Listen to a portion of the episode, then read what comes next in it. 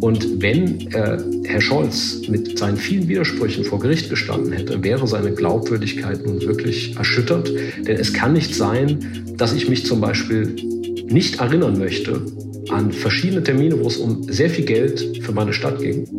Äh, aber ich kann mich interessanterweise immer daran erinnern, dass ich dort keinen Einfluss genommen habe. Chefgespräch, ein Podcast der Wirtschaftswoche mit Beat Balzli. Ja, herzlich willkommen zu einer weiteren Folge des Vivo Podcast Chefgespräch. Mein Name ist Beat Balzli und ich bin der Chefredakteur der Wirtschaftswoche. Ja, Bundeskanzler Olaf Scholz hat bekanntlich ein Kommunikationsproblem. Darum versucht er sich jetzt immer öfter als Meister der Bilder. Inspiriert von den Instagram-Profis seines grünen Koalitionspartners inszeniert er sich als Macher und Kümmerer, egal ob geopolitisch belastete Turbinen, norwegische Gasfelder, Wärmepumpen oder das Fußball Fußballnationalteam der Frauen. Scholz ist ganz weit vorne mit dabei, so die Botschaft in diesem Sommer. Doch was die Bilder nicht zeigen, ist der hässliche Kaugummi an seinem Schuh, den er einfach nicht los wird. Eine Finanzaffäre mit dem kryptischen Kürzel Cum-Ex verfolgt ihn nun schon seit Jahren und nicht nur ihn. Über die größte Steuerbetrugsaffäre in der deutschen Geschichte stolperten bereits viele Banker. Ein Ende scheint nicht in Sicht. Kölner Staatsanwälte ermitteln und ein Hamburger Untersuchungsausschuss verlangt Antworten auch von Scholz. Der Skandal steht stellvertretend für die Anfälligkeit der Republik für Finanzskandale, skrupellose Renditejäger treffen auf schlecht gemachte Gesetze, lahme Behörden und eine leichtgläubige Öffentlichkeit. Die Politiker wirken meistens überfordert, nur wenige haben noch den Überblick. Womit wir bei meinem heutigen Gast wären, er wächst auf einem Schloss auf, putzt Toiletten im Technoclub, studiert Volkswirtschaft in Südafrika, liebt den Großvater für seinen Partisanenkampf gegen die Faschisten, steht auf klassische Rennräder, hängt sich Papst Franziskus und Mohammed Ali ins Büro, vernachlässigt mitunter seinen Sohn, serviert den besten Espresso und ist überzeugt, dass die Politik zu oft in einer Blase lebt. Fabio De Masi war bis 2021 im Deutschen Bundestag der stellvertretende Vorsitzende der Fraktion Die Linke und gehört heute zu den bekanntesten Finanzmafia-Verstehern des Landes. Hallo, Herr De Masi, schön, dass Sie heute bei mir sind. Hallo, ich freue mich. Herr De Masi, bevor wir in den Sumpf der Finanzskandale einsteigen und Sie mir am Ende dieses Podcasts Ihren größten Traum verraten, muss ich gleich mal was klären. Sind Sie eigentlich noch Parteimitglied? Ich bin noch Parteimitglied. Ich betrachte das alles aber mit einem gewissen äh, Stirnrunzeln aus der Ferne. Das kann ich mir vorstellen. Wie lange gibt es denn diese Partei noch? Ich hoffe, es gibt noch lange eine linke Partei, denn wir sehen ja gerade jetzt in der Gaskrise, dass wir dringend äh, eine Kraft brauchen, die die Sorgen und Nöte der einfachen Leute, der Arbeiter und Angestellten ernst nimmt. Wir haben eskalierende Gaspreise, aber wir haben weder eine Übergewinnsteuer noch einen Gaspreisdeckel für den Grundverbrauch und auch der Cum-Ex-Skandal, über den wir ja sicher heute sprechen werden, also Steuerraub mit Aktiendeals, das ist die Kriminalität der Banken die organisierte Kriminalität der Banken. Und äh, die wäre heute, glaube ich, auch nicht so bekannt, wenn ich zum Beispiel nicht für meine Partei dort Wirbel gemacht hätte. Das Problem ist eben, dass meine Partei, sage ich mal, den Ball ganz häufig auf dem Elfmeter hatte und dann Eigentore geschossen hat. Aber das ist nicht äh, meine Sache, weiter zu bewerten.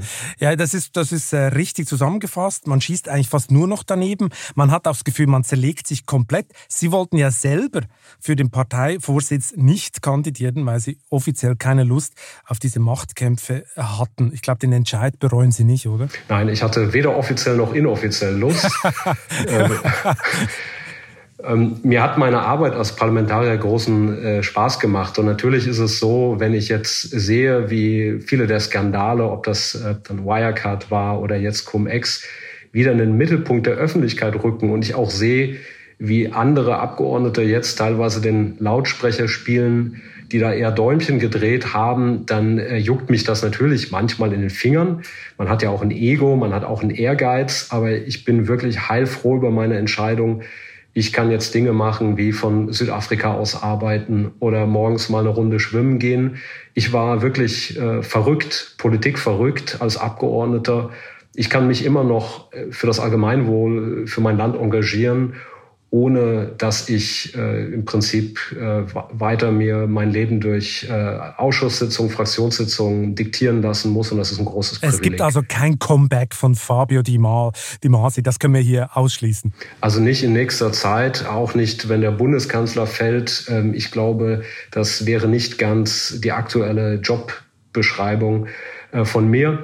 Ähm, aber ich werde natürlich weiter auch äh, in der Öffentlichkeit meinen Senf äh, zu den, zu den ganzen Entwicklungen beitragen. Sie haben vorher gesagt, die Linke braucht es, die Partei darf nicht verschwinden. Ich würde dagegenhalten, die Linke braucht es doch nicht mehr. Man hat ja nicht das Gefühl, dass das soziale Gewissen in der deutschen Politik unterrepräsentiert ist. Im Gegenteil, oder? Es sind da fast nur noch Umverteiler unterwegs. Ja, die Frage ist, wohin umverteilt wird. also wir sehen ja jetzt äh, gerade zum Beispiel ähm, Übergewinne, die erwirtschaftet werden, die ja nichts mit äh, Innovation äh, zu tun haben, sondern die auf der Ausnutzung von Marktmacht basieren. Früher wussten das äh, Liberale ja noch. Wir haben ja nicht mal mehr wirkliche Liberale in diesem Land. Und eine Partei ist kein Selbstzweck, das ist richtig. Also ich glaube nicht, dass sich die Leute jeden Morgen, wenn sie aufstehen, nach der Linken verzehren oder sehen, aber sie brauchen eine linke Politik, also eine Politik, die im Interesse der Bevölkerungsmehrheit ist, die sich eben nicht nach äh, Cum-Ex-Bankiers von der Elbchaussee richtet, sondern nach den Leuten, die sich jeden Tag hart anstrengen und auf keinen grünen Zweig kommen. Und äh, die Linke hat äh, zu lange diese Sorgen äh, nicht mehr im Mittelpunkt ihrer Politik gehabt. Und deswegen hat sich die Bevölkerung natürlich auch ein Stück weit von dieser Partei entfremdet. Das heißt aber nicht, dass wir jetzt dadurch äh, ein, ein besseres Angebot in der Politik haben. Also sehen Sie, es wird jetzt über die Rückkehr zur Schuldenbremse beispielsweise diskutiert in Kriegszeiten.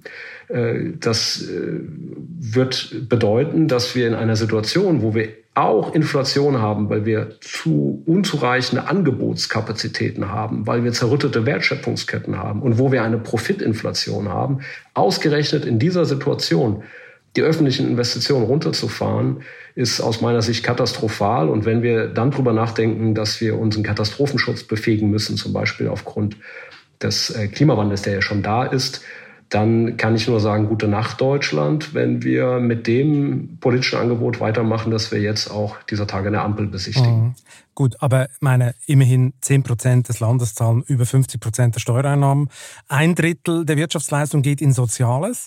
Und äh, wenn man den Schuldenberg noch weiter hochschraubt, sehen wir ja, was passiert jetzt. Die EZB hat ein Jahr gezögert, gegen die Inflation zu kämpfen, weil sie Angst hatte, die Schuldenberge der Südländer werden dann die Länder unter sich begraben. Also so einfach ist es nicht, oder? Naja, das ist jetzt wie Kinderüberraschung. Da sind aus meiner Sicht drei Sachen gleich in einem Satz falsch. drei? Ich, äh, ah, das ist gut. Ich, ja, gleich drei. Das muss man auch erstmal hinbekommen. Also Kompliment. Weil, ich habe nichts äh, anderes erstens, erwartet als Antwort. naja, äh, wir wollen uns ja auch ein bisschen streiten. Das gehört ja dazu. Ähm, das gehört ja zur, zur demokratischen Debatte. Also ich will äh, mal damit anfangen, dass äh, diese Statistiken, wer welche Steuerlast trägt, die vernachlässigen nämlich die Verbrauchssteuern. Ja, die Mehrwertsteuern, die beziehen sich häufig nur auf die Einkommensteuern. Und das ist ein Non-Brainer, dass Menschen, die eben kein besonders hohes Einkommen erzielen, eben auch weniger zur Einkommensteuer beitragen.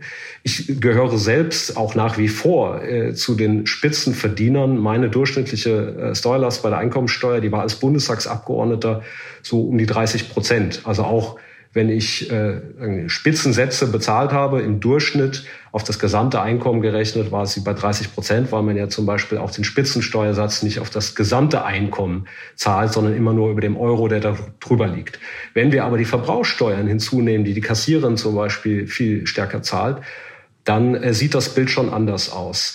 Zweitens äh, will ich auch darauf hinweisen, dass äh, Schulden nicht einfach nur Schulden sind, also auch private Haushalte zum Beispiel verschulden sich, Unternehmen verschulden sich, wenn sie investieren, sondern dem stehen ja auch Aktiva, also Vermögen entgegen. Und wir haben eben eine große Investitionslücke seit Jahren, also der Kapitalstock des Staates, der wird auf Verschleiß gefahren. Und wir sehen ja das Chaos jetzt zum Beispiel bei der, bei der Bahn. Oder wir haben einen Staat besichtigt in der Corona-Krise, der keine nationale Maskenreserve mehr hatte. Und insofern geht es auch um Investitionen.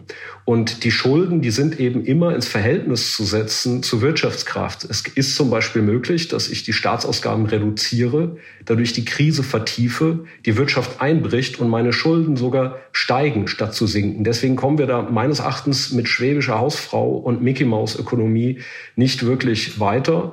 Und deswegen denke ich, braucht es gerade jetzt einen Staat, der investiert, zum Beispiel, damit wir uns in der Energieversorgung auch unabhängiger von Russland machen. Wenn wir das nicht machen, ähm, dann werden wir natürlich einen sehr hohen, auch ökonomischen Preis zahlen in der Zukunft. Das lasse ich jetzt mal so stehen. Ähm, was mich ja wundern würde in Ihrer Biografie, Ihr Papa war Gewerkschafter, Ihre Mama alleinerziehende Mutter, hat Sie großgezogen. Muss man mit so einer Sozialisation automatisch zu den Linken oder ist das ein Klischee? Nein, das ist, glaube ich, ein Klischee. Wissen Sie, Gerhard Schröder zum Beispiel, ähm, der kam ja auch aus kleinen Verhältnissen und es gibt dann ja Leute, die haben das Bedürfnis, sich von diesen Verhältnissen abzugrenzen. Genauso gibt es auch äh, Millionäre, die sich zum Beispiel für ein gerechteres Steuersystem einsetzen. Das kommt immer drauf an, aber natürlich ist das eine ganz gute Schule fürs Leben. Sehen Sie, es gab oft äh, den Spruch gerade von konservativen Politikern im Bundestag, ähm, Kreissaal, Hörsaal, Plenarsaal. Wenn ich mir aber zum Beispiel meine Biografie angucke, ich habe seit ich 17 bin meinen eigenen Lebensunterhalt verdient und äh, viele verschiedene äh, Jobs gehabt. Und ich glaube, dass ich auch in meiner Bewertung wirtschaftliche Entwicklung, nehmen Sie den Wirecard-Skandal, wo ich der erste Abgeordnete war, der überhaupt kritische Anfragen gestellt hat, da liege ich oft besser als irgendwelche hochbezahlten Börsenprofis. Also wenn, wenn ich da leistungsgerecht bezahlt worden wäre, dann ähm, glaube ich, müsste ich mir heute ein paar weniger Sorgen machen als einige dieser Quatschköpfe, die zwar ein dickes Telefonbuch haben. Äh, Herr Scheuer zum Beispiel, den hätte ich persönlich nicht mehr zum Kaffeekochen eingestellt. Also insofern glaube ich, gibt es da viele, viele Klischees. Und wenn Sie dann einen, einen äh, Minister wie Herrn Spahn sehen, der seit seinem 22. Lebensjahr im Bundestag sitzt, da muss ich sagen, äh, da habe ich wirklich äh, keinen Respekt vor diesen Sprüchen, sondern für mich hat immer gezählt, äh, was ein Mensch gibt. Ich habe versucht, alles zu geben in meiner Zeit als Abgeordneter. Und äh, ich habe mich nie äh, irgendwie da unters Licht gestellt und ich habe auch immer mit ähm, breiten Kreuz meine ja, Überzeugung ja. vertreten. Das werde ich auch weiter tun. Ich meine, der Ex-AWD-Chef Carsten Maschmeyer, der hatte eine ähnliche Sozialisation wie Sie und entschied sich dann für eine Karriere als Drückerkolonnenchef. Ähm, Sie haben es vorher schon ein bisschen angedeutet, wenn Sie leistungsgerecht bezahlt worden wären. Sie wollten eigentlich nie an das große Geld ran beruflich? Also ich bin leistungsgerecht bezahlt worden, das war äh, ein Spaß. Ähm, ich wollte damit äh, sagen, dass ich wahrscheinlich mit meinen ähm, Empfehlungen bezüglich der Einschätzung bestimmter Unternehmen, Wirecard, die Adlergruppe, äh, einige daran gehindert hätte, so viel Geld zu verbrennen. Aber tatsächlich war ich immer in einer privilegierten Situation als Bundestagsabgeordneter und es ist gut, sich keine finanziellen Sorgen machen zu müssen.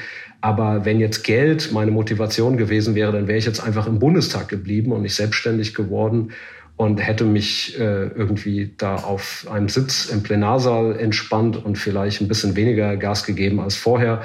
Aber ich wollte auch immer eine reizvolle Aufgabe haben im Leben. Ich glaube, nicht so schlimmer als Langweile oder dass man das Gefühl hat, was mache ich hier? Und ich habe das Privileg, aufgrund dieser Arbeit jetzt zum Beispiel ein Buch schreiben zu können, auf viele kluge, spannende Menschen getroffen zu sein. Und äh, ich glaube, das ist viel, viel wichtiger als äh, Geld alleine. Aber natürlich äh, bin ich froh, dass ich jetzt nicht am Existenzminimum leben muss. Ich weiß aber, was es heißt, auch mit wenig Geld im Leben klarkommen zu müssen. Und das ist sicherlich eine wichtige Erfahrung. Aber Sie wollten mal Banker werden, wenn man Ihren Lebenslauf richtig liest. Äh, und das hat mich dann doch überrascht. Irgendwann zwischen Toilettenputzen im Technoclub und Callcenter Agent haben Sie ein Vorstellungsgespräch bei der HSH Nordbank abgesagt. Sie haben sich dort also tatsächlich beworben? Naja, ich hatte mich äh, um ein Praktikum beworben, ah, wenn ich das ah, richtig Sie wollten also erinnere. doch an das große Geld ran. Nein, ich wollte einfach mal, ich finde so eine, eine, ein Einblick in die Bank äh, ist, äh, in der Bank arbeiten jetzt ja auch nicht nur Leute, die alle das große Geld machen, aber ich fand das einfach spannend, weil ähm, um unser Geldsystem zu verstehen, ist natürlich das Innenleben einer Bank äh, sehr, sehr wichtig. Das hat mich damals gereizt. Und ich habe mich dann äh, auf ein Praktikum beworben und da wurde mir mitgeteilt, ich sei überqualifiziert für das äh, Praktikum, weil ich eben schon weiter fortgeschritten dann im Studium war. Und dann hatte ich meinen ersten Studienabschnitt bewältigt. Und dann bot man mir, ich glaube, das war so eine Art äh, Vorstandsassistent damals von der Nonnemacher als volkswirtschaftlicher Analyst, also ein Bewerbungsgespräch an. Ich hatte aber schon ein Stipendium, um nach Südafrika zu gehen und ähm, war schon in der Zeit von Hamburg nach Berlin gegangen, äh, damals aus privaten Gründen der Liebe wegen und habe in der Zeit Toiletten geputzt. Und ich habe dann gesagt, es bringt nichts, jetzt äh, bei der Bank vorstellig zu werden und dann in zwei Monaten die Segel zu streichen und insofern bin ich dort nie aufgeschlagen. Und wer sich die Entwicklung der HSA Nordbank angesehen Sie hat. Sie hatten einen guten Riecher. Also an mir lag's. ich hatte einen guten Riecher oder, naja, gut, äh, ich habe dann Toiletten geputzt in der Zeit, wie gesagt. Das war vielleicht tatsächlich äh, die bessere unternehmerische Entscheidung in dem Moment. Ähm, das stimmt. Aber äh, ich kann zumindest heute sagen, an mir lag die weitere Entwicklung der Bank okay, nicht. Sie sind unschuldig und Sie haben vielleicht auch nicht so viel Gel im Haar, wie Herr Nonnenmacher das hatte. Ähm, das große Geld hat Sie aber trotzdem weiterhin fasziniert, oder? Sie wollten es wenigstens äh, richtig verstehen, oder? Das, wann, wann ist denn das in Ihnen aufgekommen, dass Sie sagen, ich will das verstehen, dieses Geldsystem, wie das umgeht? Warum Geld? Das ist mir noch nicht so ganz klar. Ich habe mich sehr früh auch als äh, Jugendlicher für wirtschaftliche Zusammenhänge interessiert. Äh, es kann sein, dass ich äh, ein, zwei spannende Bücher in der Hand hatte und ich habe mich früh natürlich auch äh, politisch engagiert, wollte mich auch, auch aufgrund äh, meiner Herkunft für soziale Gerechtigkeit engagieren. Und es wurde einem oft entgegengehalten, ihr Linken, ihr versteht immer nur was vom Geld verteilen, aber nicht vom Erwirtschaften. Und deswegen habe ich gesagt, ich muss genau dahin gehen, äh, wo es weh tut und mir die wirtschaftlichen Zusammenhänge erarbeiten. Das hat mich immer gereizt. Und äh, insofern gab es da einfach früh ein Interesse. Ich hatte auch andere Interessen, wie das so ist in dem Alter. Es gab eine Zeit lang, da wollte ich Filmregisseur werden und anderes. Ähm, aber ich habe mich dann am Ende so entschieden und ich bereue das bis heute nicht weil ich glaube, es gibt auch in der aktuellen Politik äh, viele Menschen, die hohe Positionen bekleiden, die bis heute unser Geldsystem nicht wirklich verstanden haben. Ja, Filmregisseur wäre ja nicht schlecht gewesen. Es gibt ja schon x Wirecard-Streifen. Ich weiß nicht, wie oft Sie als Ratgeber dazugezogen wurden, äh, aber äh, da hätten Sie jetzt Hochkonjunktur in dieser Zeit. Ähm, die HSH Nordbank ist ja ein gutes Stichwort. Sie hat ja auch kräftig mitgemacht beim größten Steuerbetrugsskandal in der deutschen Geschichte. Ich glaube, man kann es so nennen. Bekannt unter dem, wir haben es schon erwähnt, kryptischen Kürzel Cum-Ex. Es entstand ein Schaden für den Fiskus von geschätzt, sagt man immer wieder mal, 10 Milliarden Euro oder mehr. Wie würden Sie die Masche einem Laien erklären? Also die einfachste Erklärung, die ich bisher so für mich gefunden habe, ist, äh, man kann es sich so vorstellen, ich gehe in den Supermarkt und gebe eine Flasche Bier ab, kriege einen Pfandbon, kopiere den und schicke meine Freunde an die Supermarktkasse, um mehrfach Pfand zu kassieren, mit dem Unterschied, dass die Supermarktkasse das Finanzamt ist und dass es nicht um Flaschenpfand, sondern um Milliarden geht. Das wäre die einfachste Erklärung. Äh, ich könnte es auch etwas technischer erklären, aber vielleicht ist das erstmal ein guter ja, Anfang. Ja, genau. Also man, man zahlt einmal Kapitalertragssteuer rund um den Dividendenstichtag und wenn man es alles geschickt macht, kriegt man die zweimal zurück. Das war, glaube ich, so, so ungefähr zusammengefasst, äh, was da gemacht wurde. Wann sind Sie eigentlich mit dem Skandal zum ersten Mal in Berührung gekommen? Wann haben Sie zum ersten Mal von dieser, muss man ja schon sagen, ultra dreisten Masche gehört? Also ich kann das nicht mehr genau eingrenzen. Ich bin 2014 ins Europäische Parlament eingezogen und äh, war dort schon beschäftigt mit äh, dem Skandal um die Luxemburg Leaks, wo es um die Unternehmensbesteuerung äh, ging, mit dem Geldwäscheskandal der Panama Papers. Und ich habe dann äh, doch äh, am Rande auch immer wieder den Cum-Ex-Skandal verfolgt. Aber dass ich mich wirklich eingehender dem gewidmet habe, beginn dann, begann dann mit meiner Zeit im Deutschen Bundestag, weil ich eben auch Abgeordneter für Hamburg war und dann von der Warburg-Affäre äh, Wind bekommen habe, Ähm, aber da lief im Prinzip die politische Aufarbeitung des Cum-Ex-Skandals bereits, weil es gab einen Untersuchungsausschuss im Deutschen Bundestag, also in der Zeit, als ich dem Europäischen Parlament noch angehörte. Und ich habe mich dann einfach äh, in den Warburg-Skandal immer tiefer äh, eingegraben. Mhm.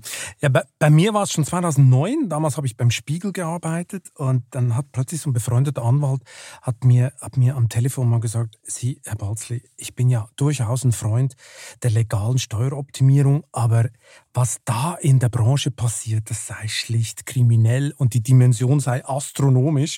Da hat er mir diese ganze Masche erklärt und da habe ich dann das Bundesfinanzministerium äh, äh, angerufen und die Antwort war dann sehr erstaunlich von denen. Da hieß es, ja, der Betrugsversuch sei eigentlich untauglich, die Finanzämter hätten das im Griff und würden da genau hinsehen.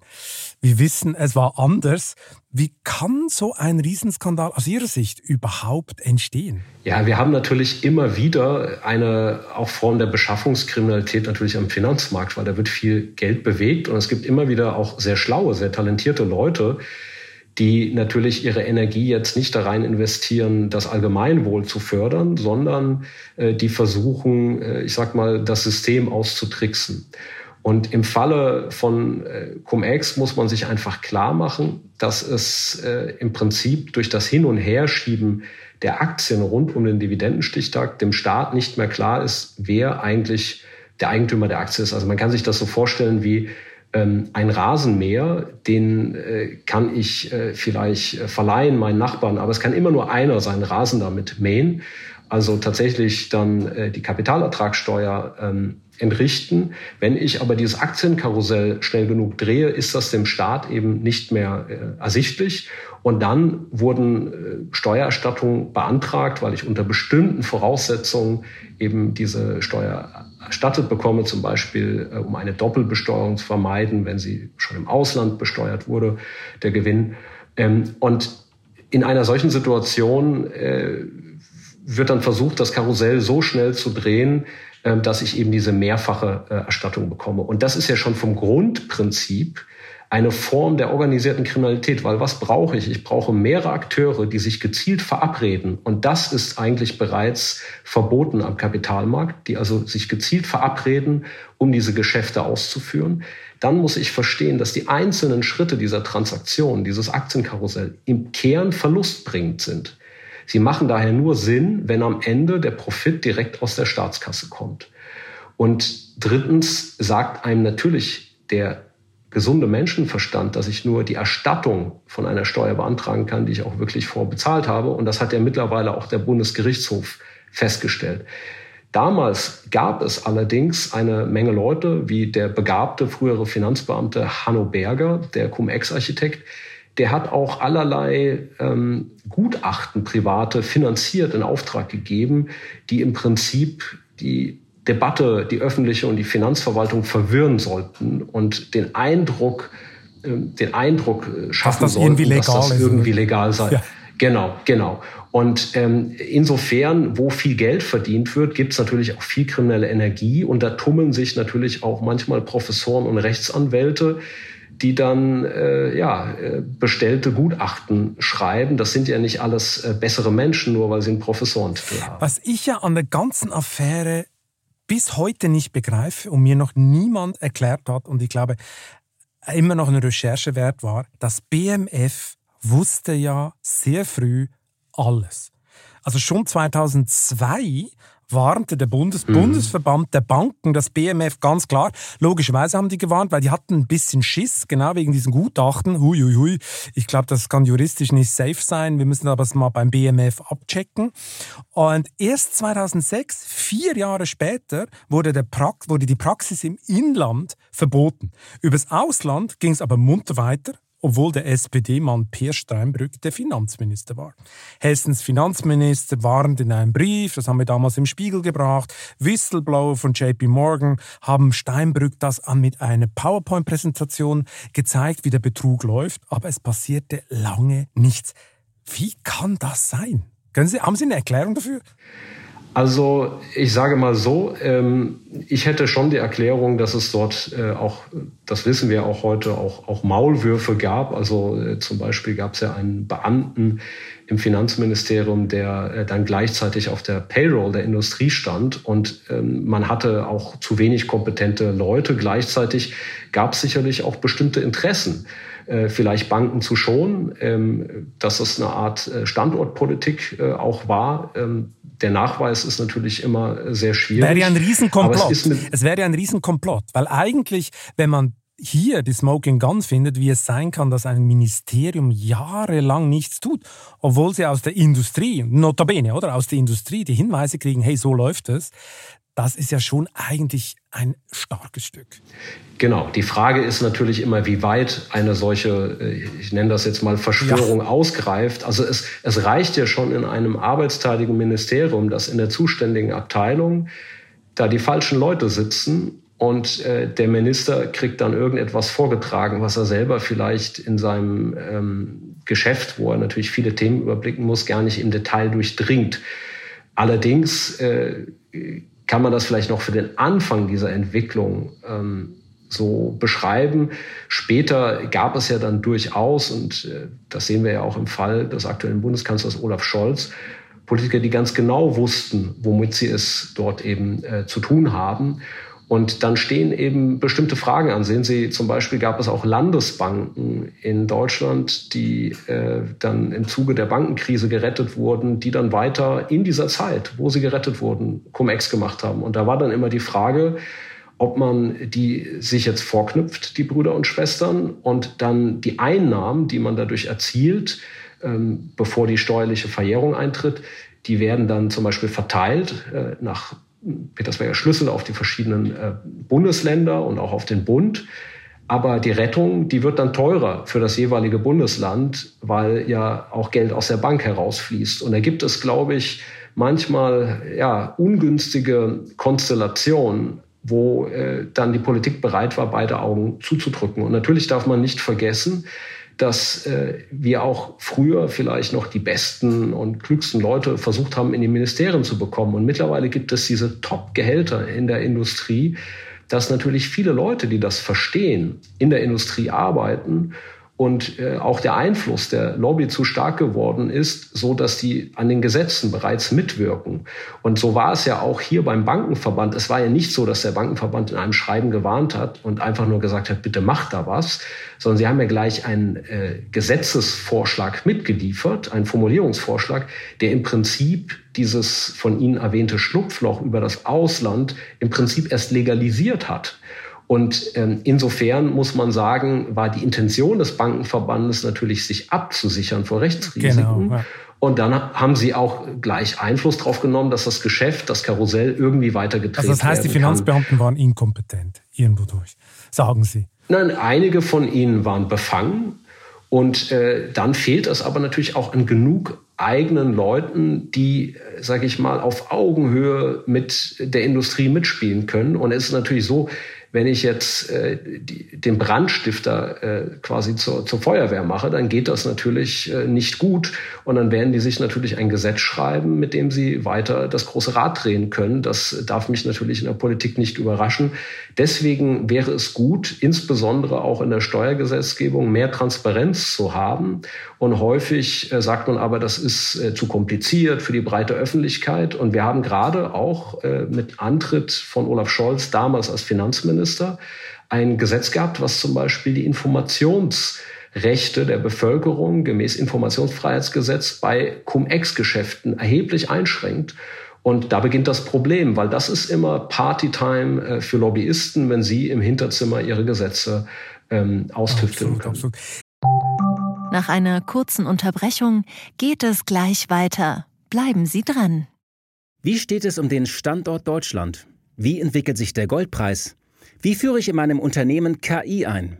Ich bin Horst von Butler, Chefredakteur der Wirtschaftswoche und jeden Tag liefern wir Ihnen Analysen, Kommentare, Reportagen und Hintergründe, damit Sie fundierte Entscheidungen treffen können. Sei es für Ihr Geld, Ihre Immobilien, für Ihre Karriere oder für das eigene Unternehmen.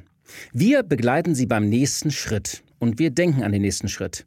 Für unsere journalistische Arbeit wurden wir jetzt sogar mit dem European Publishing Award ausgezeichnet als Magazin des Jahres. Und das wollen wir mit Ihnen feiern. Auf vivo.de slash ausgezeichnet können Sie jetzt drei Monate lang die Vivo zum halben Preis lesen. Also da würde ich ja zuschlagen. Ich freue mich auf Sie. Schäuble, glaube ich. Es war erst Schäuble, der dann das Loch definitiv äh, geschlossen hat. Meine, erstaunlich ist ja, und Sie haben es vorher schon erwähnt, dass die Drahtzieher in der Branche, wie der ehemalige Steuerbeamte und Berater Hanno Berger, tatsächlich, ich glaube, sie glaubten selber, äh, es sei irgendwie legal, irgendwie ist es legal, eine Steuerzahlung zwei, zweimal äh, als Rückerstattung zu kassieren. Wie haben Sie, ich meine, ich bringe ja wieder das totale Klischee äh, aus Ihrer politischen Warte. Sind alle Banker moralisch verroht oder gibt es noch ein paar ehrliche? Nein, nicht alle Banker sind moralisch äh, verroht. Es gab zum Beispiel einen ähm, Bankier aus Hessen, ich glaube von der früheren äh, Landeszentralbank, der dann später Börsenaufseher war, der sehr frühzeitig, ich glaube bereits in den 90er Jahren, wenn ich mich jetzt nicht äh, täusche, ähm, aufs Börsenparkett gegangen ist und ähm, den Braten gerochen hat. Und äh, der dort vorgegangen ist und der damals äh, unter einem, äh, ich meine, äh, sozialdemokratischen Wirtschaftsminister in Hessen dann auch versucht hat, Alarm zu schlagen, ähm, weil er vorher bei einem FDP-Minister in Ungnade gefallen war. Also ich will das von daher auch ein bisschen den Eindruck korrigieren, dass das jetzt ähm, bei aller Härte, die ich auch durchaus gegenüber Herrn Steinbrück oder Herrn Scholz äh, an den Tag gelegt habe, dass das jetzt alles nur Versäumnisse von sozialdemokratischen Finanzministern gewesen wäre. Also wir müssen auch ähm, in den Blick nehmen, dass Hanno Berger zum Beispiel ein exzellentes Netzwerk äh, in die FDP gepflegt hat. Ähm, ich meine, äh, der Vizepräsident des Deutschen Bundestages, Kubicki, war sein Anwalt, äh, und zwar noch zu einem Zeitpunkt, wo er als Finanzminister der Jamaika-Koalition gehandelt wurde.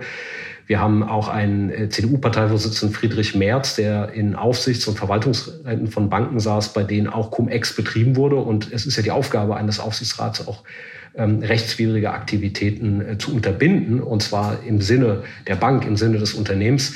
Also äh, da gibt es einige Cum-Ex-Connections in der, ähm, in, der, in der Politik. Von bestimmten Parteispenden will ich erst gar nicht reden. Ähm, deswegen glaube ich, ist es zu einfach zu sagen, das betrifft nur eine bestimmte politische Familie. Ähm, es ist so, dass jetzt auch viele schreien natürlich und ähm, Herrn Scholz in den Blick nehmen, die sonst äh, bei diesem Thema eher Däumchen gedreht haben. Das muss man auch sagen. Ist natürlich eine Insofern Steilvorlage, eine politische Steilvorlage für den politischen Gegner. Absolut. und ist auch, ist, ist auch richtig, ist auch richtig, ähm, äh, da äh, sagen, auch mit Härte ranzugehen. Äh, das ist so, das ist das politische Geschäft, das muss auch sein.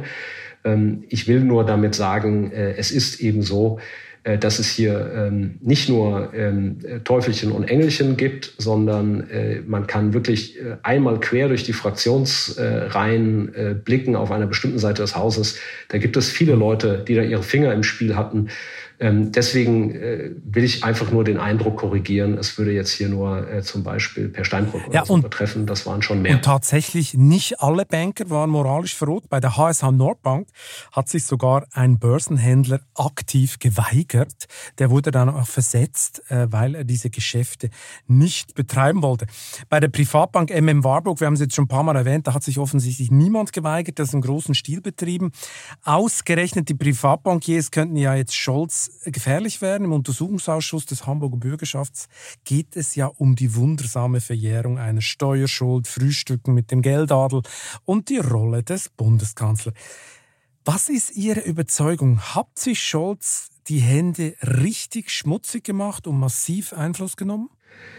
Also ich bin der festen Überzeugung, dass es äh, politische Einflussnahme gab auf das äh, Steuerverfahren ähm, und zwar aus äh, mehreren Gründen. Erstens glaube ich nicht, dass äh, eine einzelne Finanzbeamtin sich ähm, über Wochen und Monate auch dem politischen Druck einer Staatsanwaltschaft und später auch der Weisung damals eines Finanzministeriums widersetzt und zum Nachteil ihrer eigenen Stadt ähm, große Summen, also 2016 47 Millionen, 2017 43 Millionen Euro auf eigene Faust in die Verjährung laufen lässt. Weil gerade diese Finanzbeamtin bis zu einem bestimmten Zeitpunkt das Geld reinholen wollte, zurückfordern wollte. Sie soll sogar dem Bankier Olearius ausgerichtet haben, ich kann jetzt nichts mehr für dich tun.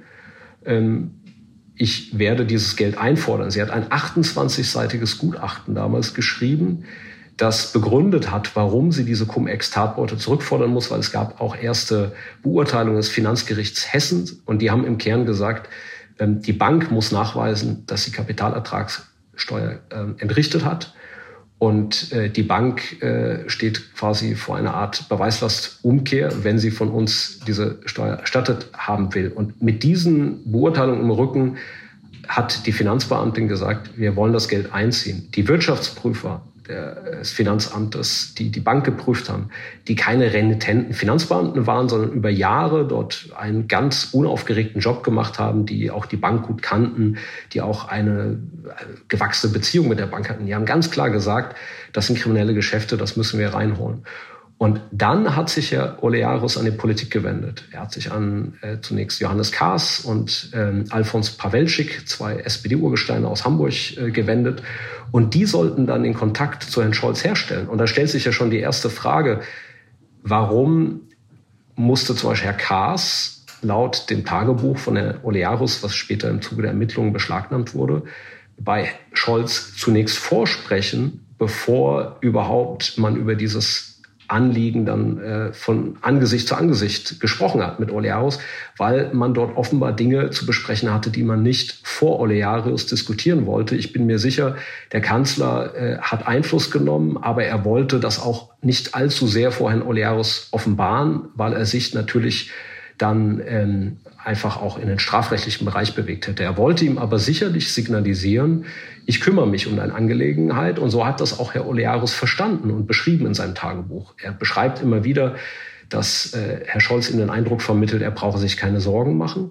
Und dann dürfen wir nicht vergessen, dass Herr Scholz nach diesem ersten Treffen, das noch im Beisein eines Wirtschaftsreferenten stattgefunden hat, zwei weitere Treffen hatte, ohne Zeugen. Und Herr Scholz hat selber gesagt, am 4. März 2020 im Finanzausschuss des Deutschen Bundestages, er wisse gar nicht, wie man auf die Idee gekommen sein kann, dass Cum-Ex jemals legal gewesen wäre. Er hat auch gesagt, völlig egal, wie viel Gutachten dort Professoren und Rechtsanwälte geschrieben hätten, er verstehe nicht, es sei doch vollkommen offensichtlich gewesen, dass Cum-Ex kriminell war. Wenn das so war, warum hat er dann einen Beschuldigten in diesem Verfahren dreimal getroffen, zweimal ohne Zeug und hat Herrn Olearos nicht genau das gesagt. Cum-Ex ist kriminell, ich kann hier nichts für Sie tun. Äh, Sie müssen das sozusagen mit dem Finanzamt klären. Und wenn es dann wirklich später wirtschaftliche Probleme für die Bank gegeben hätte, ja, dann hätte man natürlich äh, wie jedes Finanzamt darüber sprechen können, ob man die Steuerschuld streckt oder ob man die Bank stützen muss, weil sie systemrelevant ist. Aber man kann nicht eine Steuerschuld wegverhandeln. Ich kann ja auch nicht äh, zur Sparkasse gehen, die überfallen.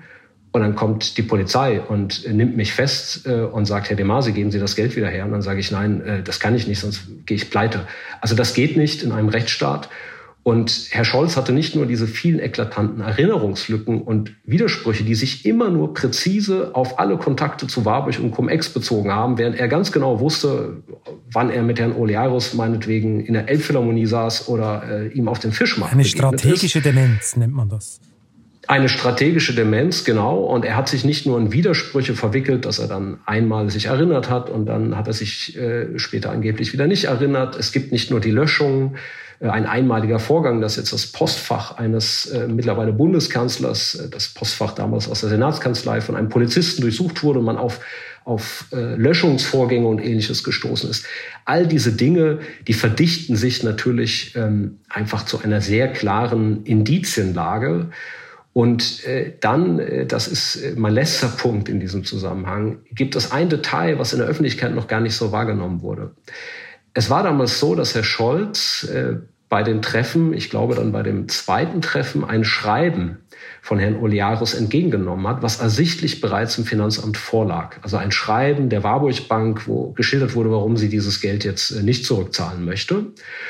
Und äh, dieses Schreiben, das las Herr Scholz. Dann rief er aktiv Herrn Olearius an, zwei Wochen später, das wissen wir aus den Tagebüchern, und äh, forderte ihn auf, kommentarlos, also ohne schriftliche Spuren, dieses Schreiben an den damaligen Finanzsenator und mittlerweile ersten Bürgermeister ähm, der äh, Hansestadt Hamburg, Peter Tschentscher, äh, weiterzuleiten. Und äh, Peter Tschentscher leitete das dann mit Anmerkungen und äh, bat Informationen zum Sachstand in die Finanzverwaltung weiter, wo es ja bereits vorlag. Und dann gab es ein Treffen in der Finanzbehörde, das ist das Hamburger Finanzministerium. Da wurde die zuständige Beamtin, die ja vor die Tatbeute noch einziehen wollte, einbestellt.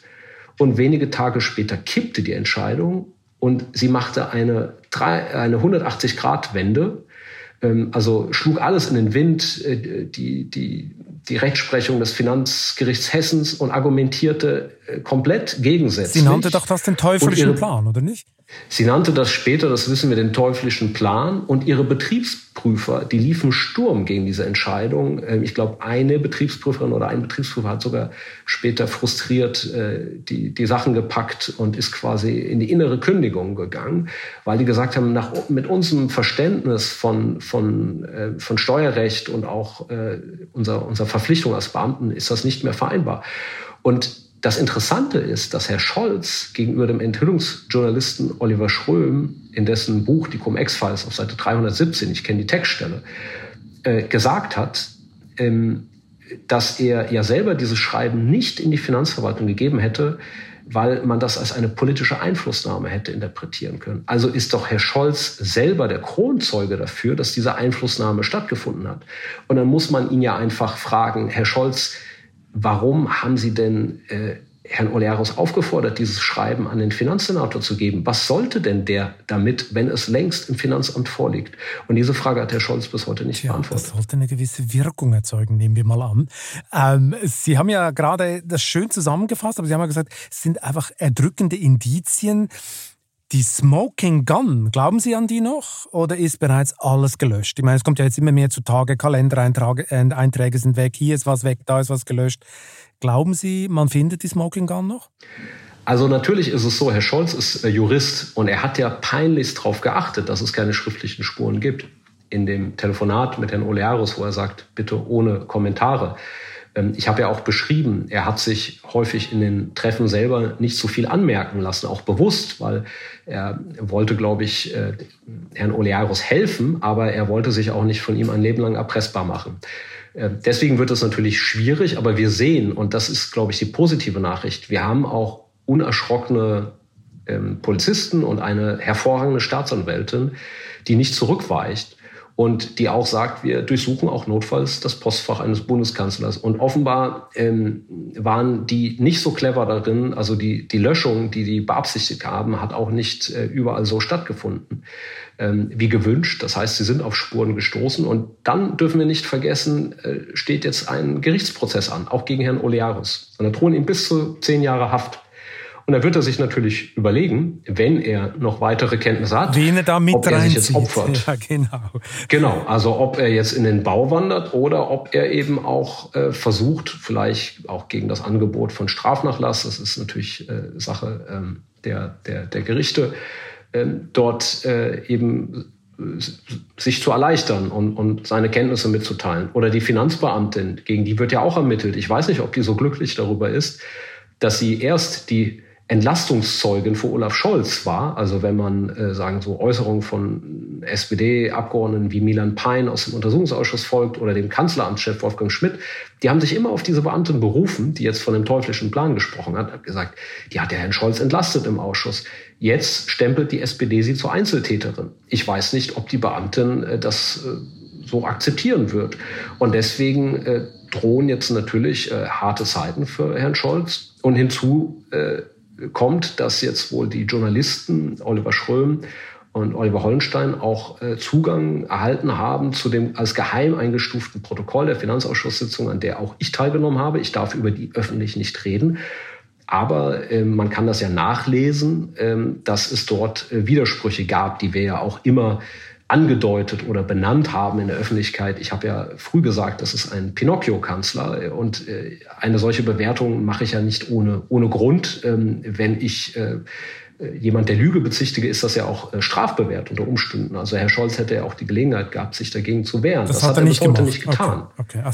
Das hat er nicht gemacht. Und er hätte auch schlechte Karten, weil ich will das ganz deutlich sagen, selbst wenn es nicht die Smoking Gun, die schriftliche Spur gäbe, ich glaube übrigens, dass es noch mehr gibt, das hat auch der Enthüllungsjournalist Oliver Schröm angekündigt, dass da weitere Dinge kommen werden im Oktober, aber selbst wenn es die nicht gäbe, auch vor Gericht, äh, spielt eine ganz zentrale Rolle, ob ein Beschuldigter oder ein Zeuge glaubwürdig ist und erscheint. Und wenn äh, Herr Scholz mit seinen vielen Widersprüchen vor Gericht gestanden hätte, wäre seine Glaubwürdigkeit nun wirklich erschüttert.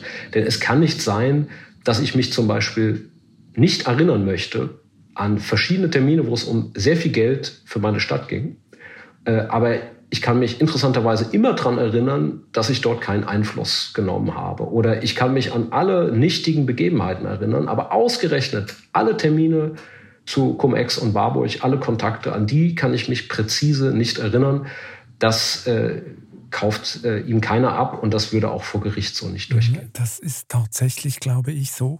Ähm, Sie haben vorher die Kölner Staatsanwaltschaft äh, angesprochen, die nicht locker lässt, aber die Hamburger Staatsanwälte, die sind ja jetzt nicht so erpicht darauf, hier richtig vorzugehen. Es gab ja eine Strafanzeige gegen Herrn Scholz ähm, wegen äh, Beihilfe zur Steuerhinterziehung und die wurde ja sowohl von der Staatsanwaltschaft wie auch von der Generalstaatsanwaltschaft äh, abgewiesen. Also es gibt keine Ermittlung gegen den Bundeskanzler. War das überraschend? Naja, äh, im Falle der Hamburger Staatsanwaltschaft glaube ich nicht so, weil man muss ja sagen, die Kölner Staatsanwaltschaft ist jetzt ähm, auch durch die Nähe zum Bundeszentralamt für Steuern in Bonn die Schwerpunktstaatsanwaltschaft mit viel Expertise zu Cum-Ex. Und die haben häufig auch den Hamburgern äh, im Prinzip äh, dort verschiedene Cum-Ex-Fälle in Hamburg vor die Nase gehalten. Und die Hamburger haben nicht viel gemacht. Das Einzige, was sie gemacht haben, ist, dass sie einen der Enthüllungsjournalisten, Oliver Schröm, äh, lange Zeit ähm, belangt haben. Und das zeigt ja, dass offenbar das äh, politische Interesse in Hamburg, äh, die Generalstaatsanwaltschaft untersteht ja auch ähm, zum Beispiel der grünen Justizsenatorin Galina, die selber äh, durch äh, auch Skandale ihres, ihres, ihres Lebensgefährten sehr äh, umstritten war in der Hamburger Öffentlichkeit, die geschwächt ist. Und äh, insofern ist mein Eindruck, dass man da aus Hamburg nicht zu viel zu erwarten hat. Aber die Kölner Staatsanwaltschaft, die ist offenbar ähm, dort doch mit großem Elan dran. Ich kann natürlich verstehen, äh, das will ich dazu sagen, dass man nicht leichtfertig gegen äh, jemanden, jetzt unabhängig von Amt und Würden, aber dass man nicht leichtfertig ein Ermittlungsverfahren eröffnet. Ähm, das wäre ja tatsächlich auch ein, ein, hat zu Recht auch eine hohe Schwelle, wäre auch ein sehr ernsthafter Vorgang für einen amtierenden Bundeskanzler. Und ähm, das kann ich schon verstehen. Äh, zum Beispiel hat die Kölner Staatsanwaltschaft auch ihre Razzia, die sie durchgeführt hat, zum Beispiel beim führenden SPD-Bundestagsabgeordneten Johannes Kahrs, bewusst nach dem Wahltermin durchgeführt. Ich glaube, zwei Tage nach der letzten Bundestagswahl, damit ihr nicht vorgeworfen werden kann, dass sie damit zum Beispiel die Wahlen beeinflusst. Und dass man da ähm, als Staatsanwaltschaft sagt, äh, wir müssen da sehr gewissenhaft vorgehen, das ist schon richtig.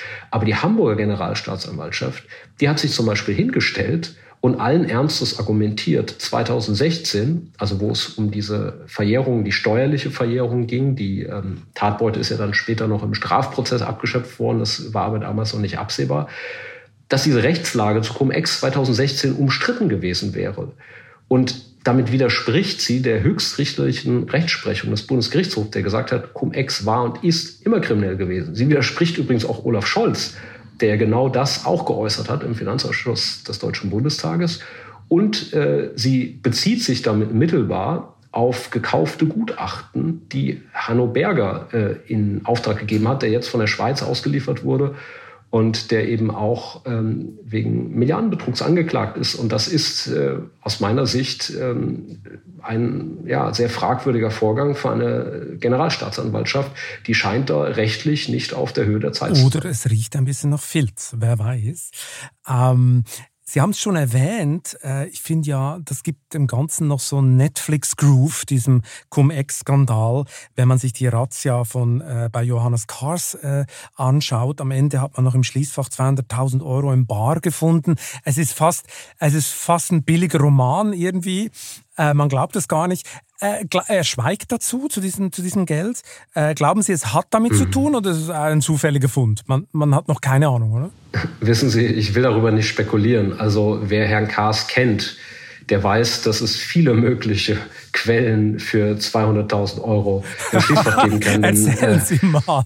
Man hört ja die schlimmsten naja, Geschichten über Herrn Kars. Herr Kaas, äh, ich glaube, das ist wichtig, dass es da nicht nur um persönliche Bereicherung äh, ging, sondern er hat wirklich systematisch sein politisches Netzwerk äh, in Hamburg gepflegt. Da gibt's alle möglichen Berichte, wie er Wahlen, zum Beispiel Aufstellungsversammlungen in seinem eigenen Landesverband ähm, gekippt hat weil dann bestimmte Parteimitglieder immer kurzfristig umgezogen sind und äh, man Zugriff auf bestimmte äh, Wohnungsbestände hatte. Also das sind alles nicht Sachen, die ich mir ausgedacht habe, sondern äh, die sind sozusagen bekannt. er ist frühzeitig in eine Fangschaltung gelaufen. Er hat sich dem Regime in Aserbaidschan angedient. Ähm, er hat enge Beziehungen zur Rüstungsindustrie gepflegt. Und diesen Spitznamen House of Cards, frei nach der ähm, Netflix-Serie House of Cards, um einen zwielichtigen US-Präsidenten, äh, das war ja schon sehr lange ein geflügeltes Wort. Also ich habe mal ähm, Johannes Kahrs äh, als Kiezmafioso bezeichnet, 2017 im Bundestagswahlkampf. Und äh, er ist dann auf mich gestoßen, ist mir begegnet und hat gegrinst wie ein Honigkuchenpferd. Der fand das gut, der hat damit kokettiert.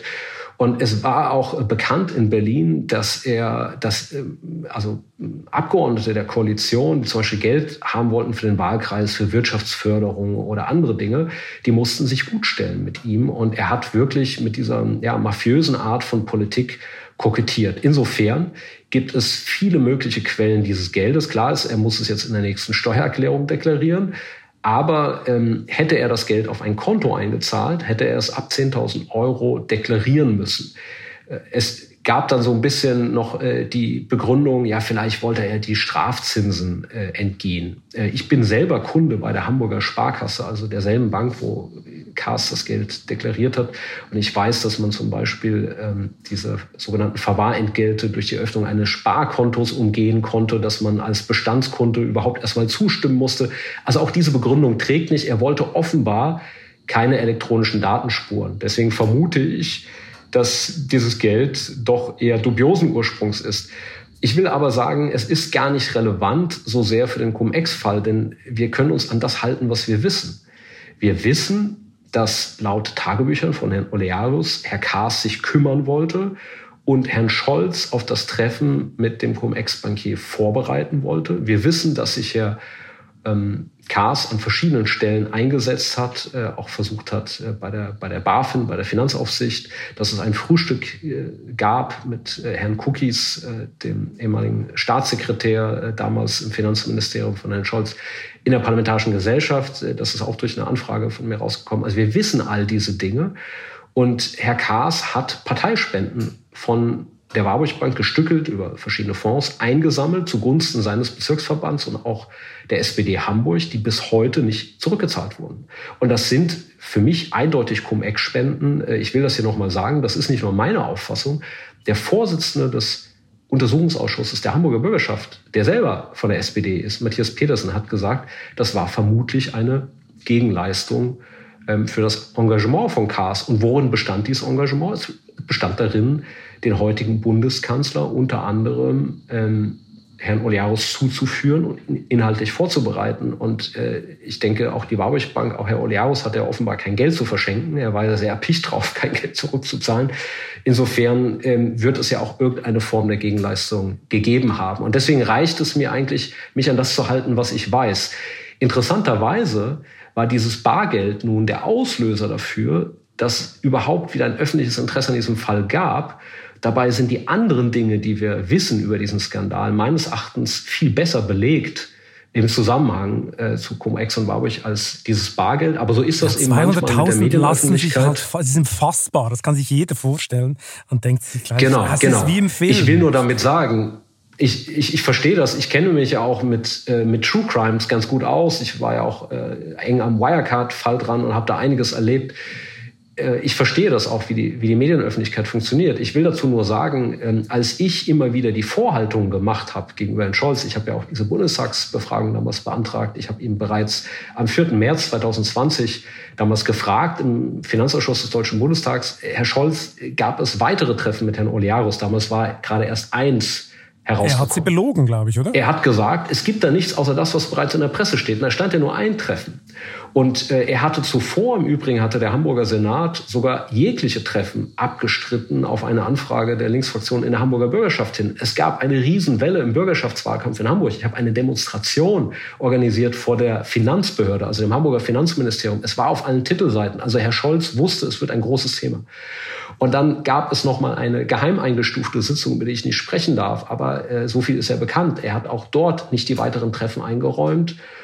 Und dann gab es die Veröffentlichung über zwei weitere Treffen. Und dann hat er im, auf einmal gesagt, ja, jetzt habe ich angefangen, meinen Kalender zu prüfen und kann die Treffen bestätigen. Interessanterweise war aber ein Treffen schon aus dem Kalender gelöscht. Also er kann sie jetzt auf Grundlage des Kalenders bestätigen, wo aber eines dieser Treffen gar nicht drinsteht.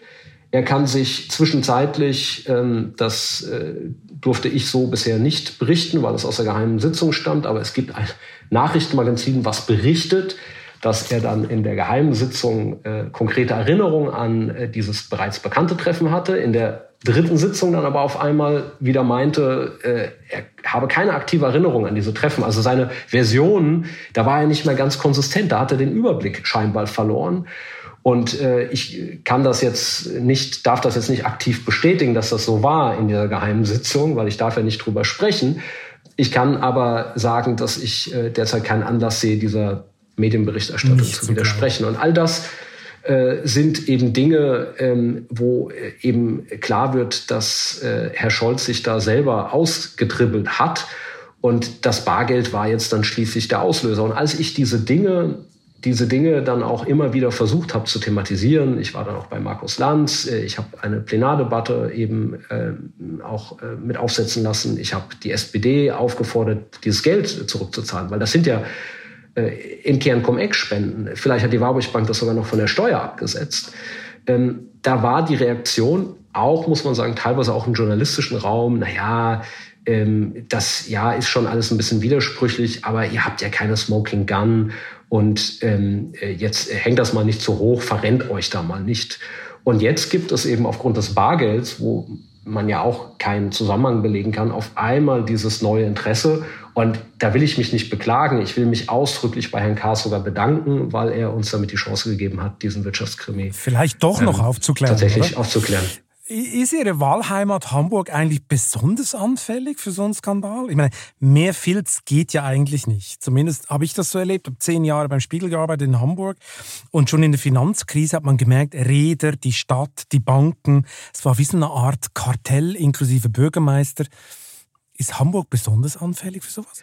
Also ich glaube natürlich, dass auch Stadtstaaten eine bestimmte Anfälligkeit haben und gerade Hamburg, Hamburg ist sehr ständisch, wissen Sie. Also man kennt sich, äh, Herr Olearus hat dann über einen Mittelsmann selbst mir dann irgendwann ein Treffen angeboten vor der Bundestagswahl. Und sind Sie hingegangen zum ähm, Frühstücken? Nein, äh, nein, das bin ich nicht. Ähm, ich habe dann tatsächlich äh, das öffentlich gemacht. Das war auch großes Thema dann im Hamburger Abendblatt und habe gesagt, äh, er hat mir hier dieses Treffen angeboten, weil zum damaligen Zeitpunkt wollte Herr Olearius äh, nicht im Untersuchungsausschuss erscheinen, der Hamburger Bürgerschaft, weil er gesagt hat, gegen mich wird er strafrechtlich ermittelt, also habe ich hier ein Aussageverweigerungsrecht. Und ich habe dann Herrn Olearus ausrichten lassen, wissen Sie, Herr Olearus, ich treffe Sie gerne, weil im Unterschied zum Bundeskanzler habe ich keine Erinnerungslücken. Ich dokumentiere das auf meiner Homepage. Ich mache da kein Geheimnis draus. Jeder weiß, wo ich stehe in der Warburg-Affäre. Aber meine Bedingung ist, dass Sie sich dem Parlament stellen. Äh, ich kann jetzt nicht mit Ihnen hier fröhlich Kaffee trinken, äh, wenn Sie eine Aussage im Untersuchungsausschuss verweigern. Und daraufhin äh, brach der Kontakt dann abrupt ab. Ich will damit nur sagen, also auch ich kenne viele der beteiligten Akteure. Ähm, man kennt sich in Hamburg, man läuft sich über den Weg.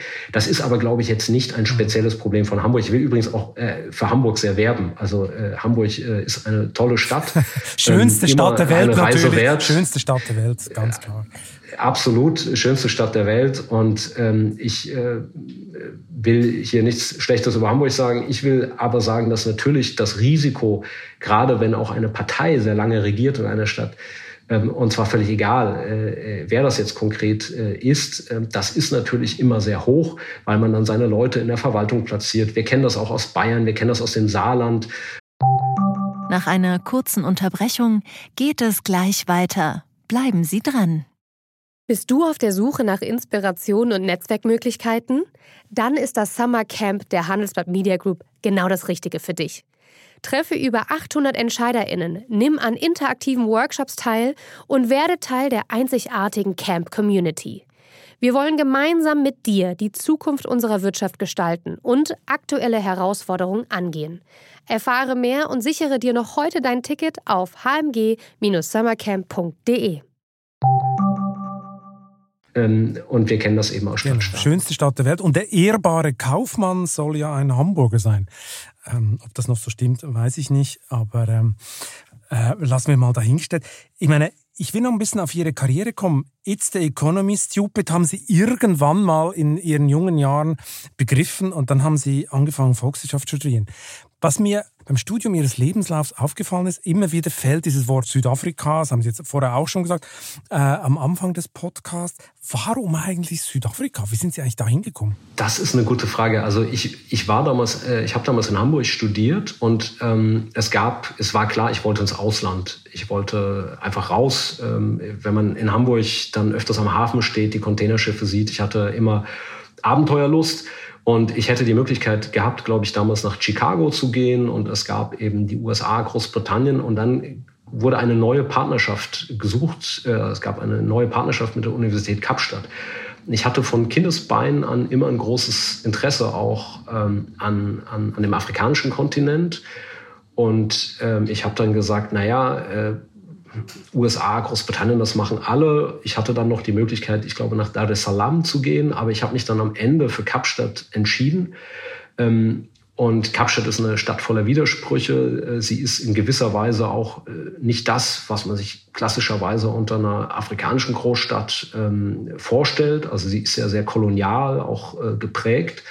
Aber ich habe dort ähm, ja auch sehr wichtige sehr wichtige äh, Freunde gefunden fürs Leben. Ich habe dort in einem der ungleichsten Länder der Welt gelebt und ähm, habe dort eine sehr aufregende Zeit gehabt. Ich habe damals zum Beispiel immer einen alten Mercedes gefahren als Student und ich hatte einen guten Freund, äh, dessen Onkel, der war Mechaniker, der lebte in einer armen Siedlung im Township in, in etwas außerhalb von Kapstadt und ich musste den immer einsammeln, weil er mein Auto repariert hat. Und seine Auflage war immer, du musst mich nicht bezahlen, du musst mir nur was zu trinken mitbringen, also was Alkoholisches. Und dann habe ich ihn immer eingesammelt und ähm, ich musste auch da bleiben mit ihm trinken. Und dadurch konnte ich nicht zurückfahren nach Hause. Und äh, dadurch habe ich dann Ecken von Kapstadt äh, gesehen, die man normalerweise so als Tourist nicht sieht. Leicht und das betrunken. hat mich bis heute geprägt. Leicht betrunken. Okay. Ähm, ich äh, will mich jetzt nicht weiter ohne meinen Anwalt nee, nee, äußern, aber ich habe darauf geachtet, dass ich äh, sicher nach Hause komme. Und das war einfach für mich persönlich eine sehr prägende Zeit. Und äh, jetzt auch ähm, nach meiner Zeit im Bundestag habe ich gesagt, äh, ich will ein Stück weit Teile des Jahres versuche ich dort zu verbringen. Es ist ein Land voller Widersprüche, auch voller großer Probleme, aber es ist ein Land, in das ich mich verliebt habe und diese Liebe, die ist ein Leben lang geblieben. Zurück nach Italien, das hat Sie nie gereizt, oder? Immerhin die Herkunft Ihres geliebten Großvaters, also Italien war nie ein Thema? Naja, ich, hab, äh, ich bin ja sehr regelmäßig ähm, in Italien. Ich bin auch als... Als, klein, als kleiner Junge zeitweise in Italien aufgewachsen. Das hing so ein bisschen immer von dem Status meiner Eltern gerade ab, äh, wo die sich aufhielten. Ich bin viel rumgekommen im Leben und ich hätte tatsächlich zum Beispiel während meines Studiums auch äh, nach Italien gekommen, habe immer gesagt, nee, nee, da bin ich zu nah an meiner Großfamilie, dann muss ich mich, äh, kann ich mein Studentenleben nicht so genießen, dann muss ich mich ständig bei meinen Tanten melden. Ähm, und zum Essen kommen. Und äh, insofern bin ich sehr gern in Italien, aber äh, ich versuche jetzt momentan eben auch die Zeit, die ich äh, hier bin, vor allem mit meinem Sohn zu verbringen. Äh, bin zeitweise in Südafrika und äh, was ich dann als nächstes mache, weiß ich noch nicht. Ich kann mir das durchaus vorstellen. Ich bin auch noch ab und zu, weil wir ein kleines Häuschen im Piemont haben, äh, ziehe ich mich da mal äh, für eine Zeit lang zurück. Aber so ist das eben, wenn man auch äh, zum Beispiel ein Kind hat, dann hat man auch noch andere Verpflichtungen. So ist es. Äh, warum hat eigentlich Ihr Großvater Sie so geprägt? War das eine Art Ersatzvater?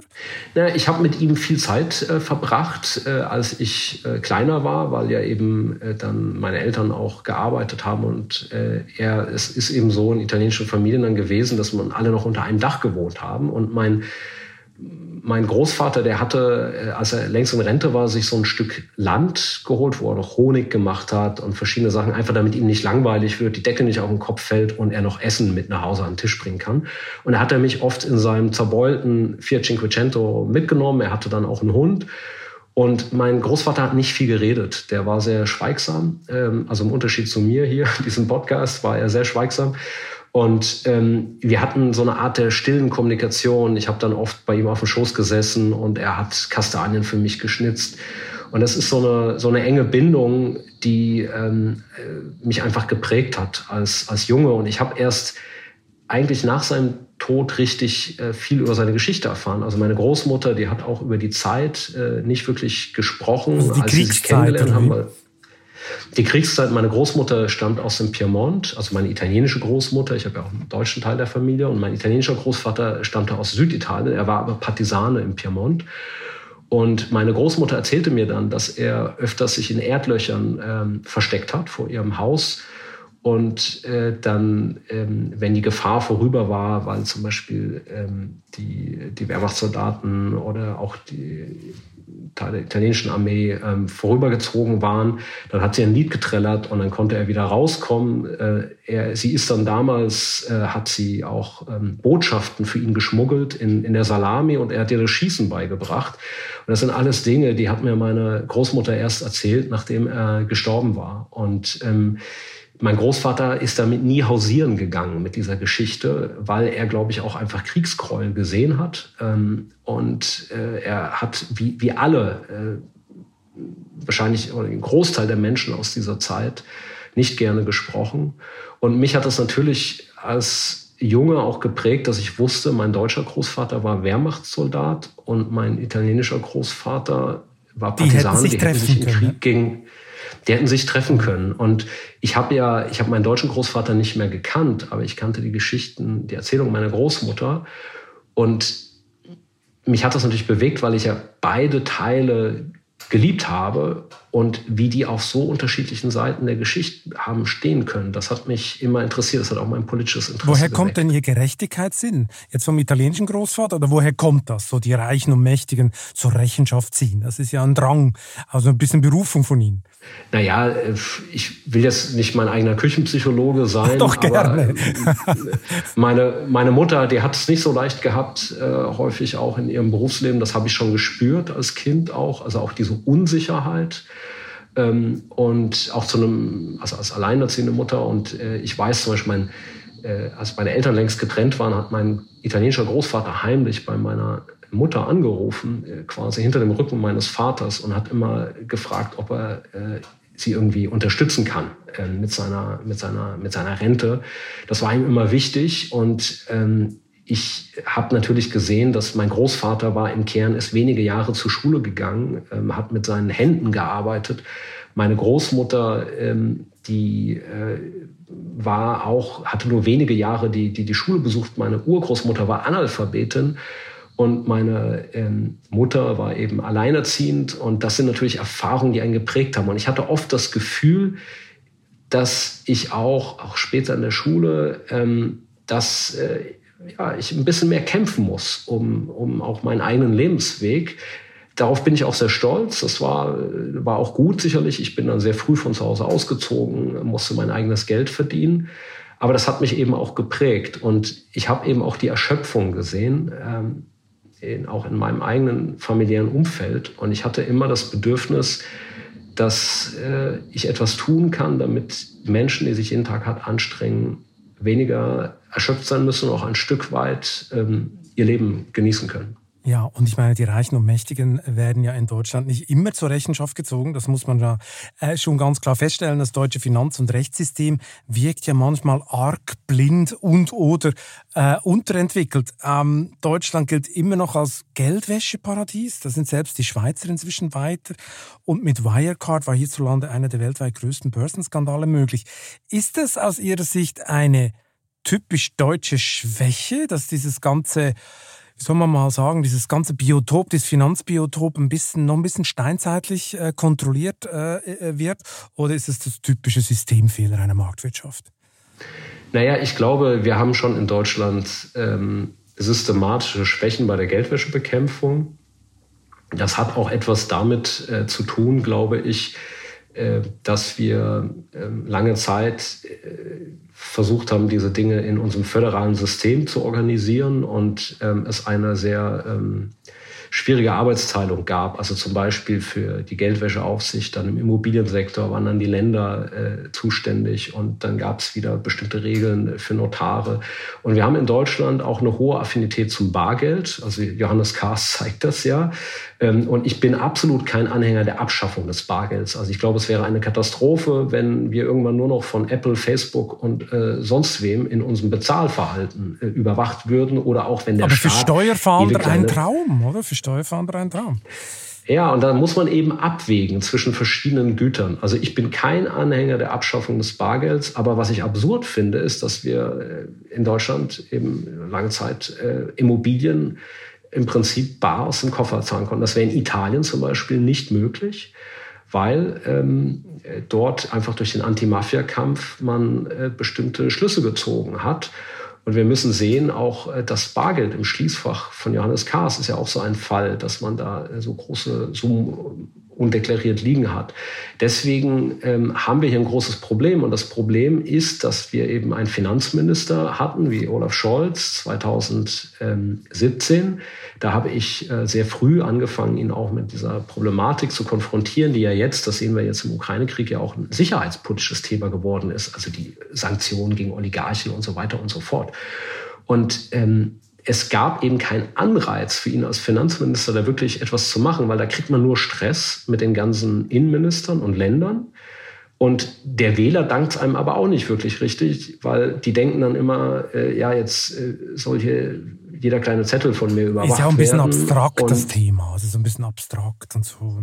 Es ist für viele abstrakt, genau. Und äh, es ist ja auch häufig so, dass die wirklich, also die im, im Alltag kriegt man dann, ich habe das als Abgeordneter oft gehabt, Anfragen zu Geldwäsche von meiner Bank, äh, weil ich eine sogenannte politisch exponierte Person war.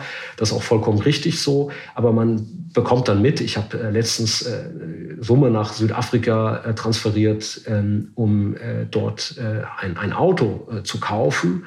Und äh, da habe ich äh, sehr viele Rückfragen bekommen zu dieser Transaktion. Nein, das war nicht beim Auto, Entschuldigung, bei Möbeln. Ich habe Möbel gekauft und da habe ich äh, große Rückfragen bekommen zu der Transaktion. Das ist ja auch vollkommen in Ordnung. Aber dann bei den großen Fischen, da passiert eben häufig eben nichts und das äh, da gewinnt man nicht unbedingt mit dem Kampf gegen Geldwäsche in der breiten Öffentlichkeit, weil ich eben jetzt keine Scheck oder so verteilen kann an die mhm. Leute. Und insofern ist der Anreiz für Politik immer gering gewesen. Deswegen muss man solche Skandale nutzen. Also Skandale haben auch durchaus etwas Gutes.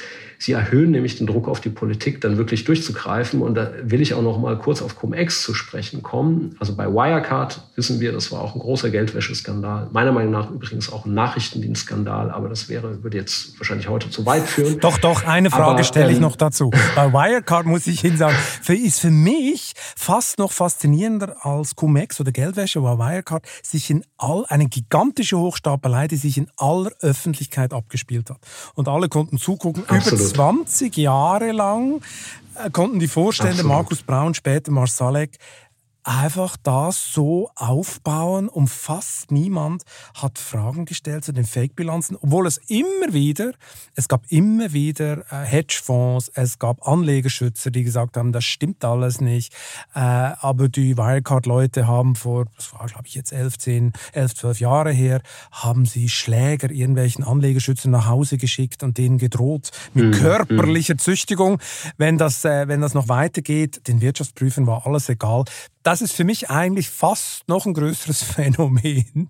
Äh, und äh, da würde ich noch einen Kommentar von Ihnen gerne hören, wie Sie sich, wie Sie das jetzt im Nachgang wie Sie Wirecard eigentlich empfinden, wie das möglich war. Also ich bin der festen Überzeugung, dass dieses politische Netzwerk, das Wirecard hatte, äh, man darf ja nicht vergessen, es gab etliche Politiker, die auf der Payroll standen, zum Beispiel ähm, um sich für die Liberalisierung des Online-Glücksspiels, wo ja massiv Geldwäsche, auch äh, Terrorfinanzierung und ähnliches dort stattfindet, weil man die Umsätze leicht manipulieren kann, äh, sich dafür einzusetzen in Deutschland. Das, ähm, das ist nicht vom Himmel gefallen. Wir wissen, dass Wirecard ein Nahverhältnis hatte, offenbar dass da verschiedene ehemalige deutsche Geheimdienstkoordinatoren auftauchen. Also meine äh, Hypothese ist nach wie vor, dass äh, Wirecard äh, eben viel schmutzige Gelder durchgeleitet hat durch den Konzern und dass es dort vielleicht ein paar Behörden gab, die da gerne mal drin gefischt haben, äh, um es mal so zu formulieren. Und äh, anders kann ich mir wirklich äh, dieses multiple Behördenversagen nicht erklären. Und es gibt auch Indizien. Und auch dies ist ein Thema, an dem ich ja nach meiner aktiven Zeit im Bundestag weiter recherchiert habe.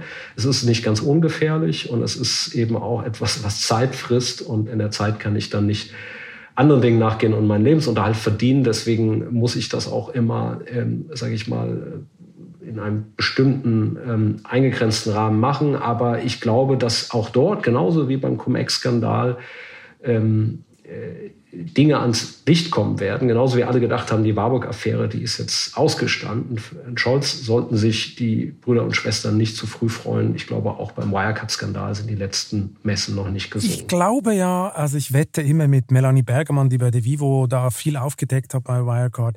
Das letzte Kapitel wird dann sein, dass es das größte Geldwäsche-Experiment der OK war, was man hier mit der Wirecard hochgezogen hat. Und Jan Marsalek war dann irgendwie dann doch im Geheimdienst Dienst oder im weiteren Kreis. Also das letzte Kapitel kommt noch. Und äh, ich könnte mir vorstellen, das wird noch überraschend. Ähm, aber das eine ist ja das Politische, Sie haben es erwähnt, auch Ex-Verteidigungsminister Gutenberg hat es ja sogar bis zur Kanzlerin geschafft mit, einer, äh, mit einem Anliegen von Wirecard. Das andere, was ich aber noch spannend fand, ist eigentlich so die kollektive Verblendung. Warum das überhaupt ja auch möglich war, ist ja, das ganze Land wollte es glauben wir sind endlich Silicon Valley, wir können das auch. Und ich weiß nicht, wie das Ihnen ging äh, in Ihrer Aufklärungsarbeit, aber bei der Vivo haben wir regelmäßig Angriffe gekriegt, wir würden so ein tolles deutsches Unternehmen in den Schmutz ziehen. Und das sei unpatriotisch mhm. und ganz schlimm. Also ich fand das auch noch eine spannende Komponente, diese kollektive Psychologie. Also wie man endlich, wir haben jetzt auch sowas wie Google oder sowas ähnlich. Oh, und wir haben so, wir haben so, einen, so einen Apple-Chef, äh, Steve Jobs mit Rollkragen, zumindest zumindest so was Ähnliches, so hat sich Matt Braun immer präsentiert. Das fand ich schon faszinierend. Alten Steve Jobs. Ja, genau. Al alten Steve Jobs, würde ich sagen. Ähm, ja, äh, das, das Problem ähm, ist, glaube ich, das darf man nicht unterschätzen. Äh, nicht nur die Finanzwelt verändert sich ja durch das Internet und die Digitalisierung. Also diese Geschichte von, von Wirecard war ja ganz einfach, dass man gesagt hat, immer mehr Leute kaufen im Internet ein und wir kommen sozusagen aus der Frühphase des Internets. Da haben wir so ein bisschen äh, schmuddelige Dinge gemacht, Zahlungsabwicklung für, für Pornografie und Online-Glücksspiel. Und jetzt haben wir aber so tolle Algorithmen und können die Kreditausfallrisiken viel besser abschätzen und wir spielen da jetzt mit. Das war ja die Geschichte. Wenn immer mehr Leute im Internet einkaufen und wir die Zahlung abwickeln, dann sind wir ja ein bombensicheres Geschäft. Nur äh, ich glaube, dass man auch beachten muss, viele dieser Stimmungsmache dieses Silicon Valley Traums, der korrespondiert auch mit dem Internet, weil zum Beispiel mittlerweile Twitter, ja, sehen wir uns Elon Musk an, Einfluss haben kann auf die Finanzmärkte und auch diese Kommunikationstechnologien natürlich versucht werden, dass man äh, wird versucht, dass man da Einfluss drauf gewinnt. Also wenn ich zum Beispiel kritische Bemerkungen vor dem Wirecard-Skandal zu Wirecard gemacht habe, Anfragen, habe ich regelmäßig äh, irgendwelche Attacken von irgendwelchen Trollen oder so auf Twitter bekommen. Und äh, das war, glaube ich, nicht immer nur zufällig, sondern das war auch organisiert. Wir wissen zum Beispiel, dass Wirecard auch Geld dafür ausgegeben hat für Social Media Beobachtungen. Und das heißt, dass wir einfach auch ins Auge blicken müssen, dass jetzt nicht nur ähm, andere Staaten und Geheimdienste, sondern auch auch in der Welt der Wirtschaft versucht wird, auf die öffentliche Meinung, so wie wir es auch bei Cum-Ex mit den Gutachten kennen, Einfluss zu nehmen und da immer mehr unserer öffentlichen Meinung von Algorithmen gesteuert wird, also wir nicht mehr die klassische Tageszeitung lesen oder die Wirtschaftswoche aufblättern, sondern auch viele Leute nur noch online Medien lesen, wird natürlich versucht, Einfluss darauf zu gewinnen. Und ich glaube, das erklärt, warum auch äh, der Wirecard-Skandal, warum die öffentliche Meinung lange Zeit so war, weil äh, natürlich die versucht haben, wahnsinnig viel Ressourcen zu investieren, um äh, Einfluss auf, auf oh. ja, die sozialen Netzwerke und anderes zu gewinnen. Und das ist etwas, das wir nicht unterschätzen dürfen. Wir sehen das auch in dem Krypto-Hype und wir sehen das auch in politischen Debatten. Und ich glaube, das ist übrigens eine der großen politischen Themen, die, wenn ich jetzt eine Rolle spielen würde im Bundestag ähm, oder in der Politik noch, der ich mich annehmen würde, ist es eigentlich gesund für eine Demokratie, wenn Twitter irgendwann wichtiger wird als die Tagesschau und dort uns Algorithmen steuern und es im Prinzip nur noch darum geht, äh, ein, ein Herzchen zu setzen für ein Like oder dass ich äh, sagen eine möglichst ähm, scharfe zugespitzte Kritik an jemand äußere, das treibt ja bestimmte Spaltungen in der Gesellschaft weiter. Und wenn dann private Konzerne darüber entscheiden, was eigentlich noch gelesen und gedacht wird oder welcher Algorithmus äh, sich sozusagen durchsetzt, dann ist das auch eine enorme Bedrohung für die Demokratie, völlig unabhängig davon, jetzt welche politischen Lager. Wo die meisten Medien in der Geschichte immer privat, im Privatbesitz waren, oder? Absolut. Aber der Unterschied, der Unterschied war eben, dass Medien kuratiert sind, Zeitung kuratiert, da mutet man den Lesern auch mal eine bestimmte Geschichte zu, die vielleicht etwas umfangreicher ist. Man subventioniert vielleicht bestimmte Recherchen, die jetzt nicht den Clickbait haben, also die sozusagen viel im Internet angeklickt werden. Aber heute muss natürlich im Online-Journalismus richtet sich viel mehr auch nach äh, dem Anzeigengeschäft. Ich muss ja irgendwie Geld verdienen. Und äh, wenn ich die Leute nicht äh, 100.000 Paywalls abonnieren wollen, dann richtet es sich natürlich auch danach, ähm, wie sehr ich Anzeigen generieren kann. Und dann gibt es Algorithmen, die natürlich auslesen, wie erfolgreich ist jetzt eine Geschichte, ist jetzt ein schneller Hype, ist eine Überschrift. Und das ist so wie mit schlechter Musik oder schlechtem Essen. Wenn ich immer mehr schlechtes Essen esse, geht mein Geschmack kaputt. Und wenn ich immer mehr ähm, Datenmüll lese und Schlagzeilen, die eigentlich keine sind, dann geht irgendwann auch meine Aufmerksamkeit für die wichtigen Themen weg. Und deswegen ist es dann so viel schwerer, zum Beispiel den Cum-Ex-Skandal äh, zu erklären, als dass sich die Leute jetzt darüber aufregen, ähm, ob jetzt jemand äh, irgendwo beim Nachbar in den Vorgarten gepinkelt hat. Und das sind, glaube ich, fundamentale Probleme, die uns völlig auch unabhängig von unserer politischen Einstellung oder Herkunft in den nächsten Jahren begleiten werden und auf die die Politik noch keine das Antwort stimmt. Wirecard hat ja lange, lange Zeit erfolgreich das Narrativ gespielt. Böse britische, amerikanische Hedgefonds, gierige Leute, die ein armes deutsches Unternehmen äh, äh verfolgen und äh, sogar noch gefälschte, gefälschte Gespräche mit Detektiven und weiß ich was und Journalisten äh, veröffentlicht. Äh, sie haben schon gewusst, wie sie ein bisschen die öffentliche Meinung äh, steuern. Was mich noch wundernimmt, und wir kommen so ein bisschen zum Schluss äh, von unserem Gespräch. Sie haben ja auch mal gesagt, als Sie zurückgetreten sind aus dem Bundestag, äh, ein bisschen schreiben, Finanzdetektiv, und Sie wollen auch andere Politiker vielleicht in anderen Ländern beraten. Jetzt fragt man sich, kann jemand von Deutschland aus, kann man von Deutschland überhaupt irgendwas lernen, was man anderen beibringen kann? Ja, durchaus. Also äh, ich glaube nicht, dass äh, ich jetzt äh, als, als, als Oberlehrer oder so um die Weltreise wollte. Ich habe auch nur mit Wasser gekocht, aber äh, zum Beispiel meine Erfahrung in dem Untersuchungsausschuss, die ist, glaube ich, schon sehr, sehr wertvoll. Und äh, wir haben zum Beispiel ein Informations- und Fragerecht, das habe ich immer sehr aktiv genutzt als Abgeordneter. Also ich habe häufig andere Abgeordnete angepumpt, um ihre Fragenkontingente, weil ähm, die die gar nicht alle voll ausgeschöpft haben. Und ich habe meine immer ausgeschöpft.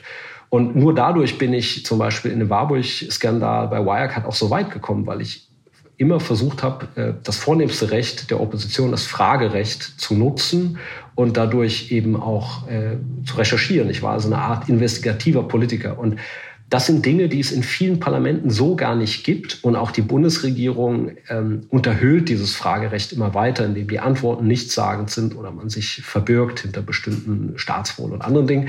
Aber das sind zum Beispiel Dinge, das würde mir große Freude machen, gerade in Ländern, wo es auch viel Korruption gibt, zum Beispiel Ländern wie Südafrika, dort auch einen Beitrag zu leisten, dass wir auch bessere Parlamentarier bekommen. Weil eins will ich sagen, bei allem, was wir uns äh, jetzt aufregen über den Cum-Ex-Skandal, die positive Nachricht ist, wir haben eine Staatsanwältin, wir haben Polizisten, wir haben investigative Journalisten und wir haben, äh, Eigenlob stinkt, aber auch Abgeordnete, die weiter Finanzdetektiv spielen und sagen, ich will mich für das Allgemeinwohl entscheiden und nicht für die 200.000 Euro bar im Schließfach. Und weil es solche Menschen gibt, auch in unserem Beamtenapparat, ähm, in unserer Strafverfolgung. Deswegen äh, kann eben auch Olaf Scholz jetzt als Bundeskanzler nicht davonkommen. Und deswegen äh, werden jetzt diese, diese Cum-Ex-Milliarden auch in Strafprozessen eingesammelt. Und insofern, glaube ich, äh, sollten wir auch über das Positive sprechen. Bei allem, was ich verstehe an Frust über die Politik, und an Vertrauensverlust in die demokratischen Institutionen ähm, und den vielen Krisen, die wir in dieser Zeit erleben, es gibt auch immer Menschen in diesem Land, die sich für das Gute entscheiden, die sich dafür entscheiden, das Richtige zu tun. Und denen müssen wir den Rücken Ein stärken. wunderschönes Schlusswort, Herr De Masi. Hier kommt nur noch eine, und zwar eine ultimativ letzte Frage. Welchen privaten Traum wollen Sie noch unbedingt verwirklichen? Mein privater Traum wäre es, äh, glaube ich, ähm, längere Zeit in den Bergen zu leben und ein bisschen äh, Ruhe zu haben von dem hektischen Großstadtalltag. Das wäre für mich ein ganz hm, schlichter, schlichter Wunsch. Ähm, aber Digital mir ist am Detox? wichtigsten. Digital Detox, halten Sie das aus? Ja, das würde ich aushalten. Ähm, wenn das eine sehr klare, bewusste Entscheidung wäre, würde ich das sehr gut aushalten. Ähm, aber erst, wenn äh, Wirecard und Cum-Ex vollständig aufgeklärt sind. Dann kommt der nächste Skandal. Herr De Masi, wir sind gespannt, wann Sie endlich offline sind. Ähm, vielen Dank für das interessante Gespräch. Ich habe zu danken. Und wer jetzt noch wissen will, warum in den Chefetagen der großen deutschen Immobilienkonzerne wie Vonovia und Co. Panik herrscht, sollte die neue Wirtschaftswoche lesen. Am besten bestellen Sie gleich ein günstiges Abo unter vivo.de-chef-abo. Es lohnt sich. Ich wünsche Ihnen viel Spaß beim Lesen und eine gute Zeit bis zum nächsten Chefgespräch. Kritik, Lob und Anregungen schicken Sie bitte wie immer an balzli.vivo.de. Für eine positive Bewertung dieses Podcasts bin ich Ihnen ewig dankbar. Bleiben Sie gesund.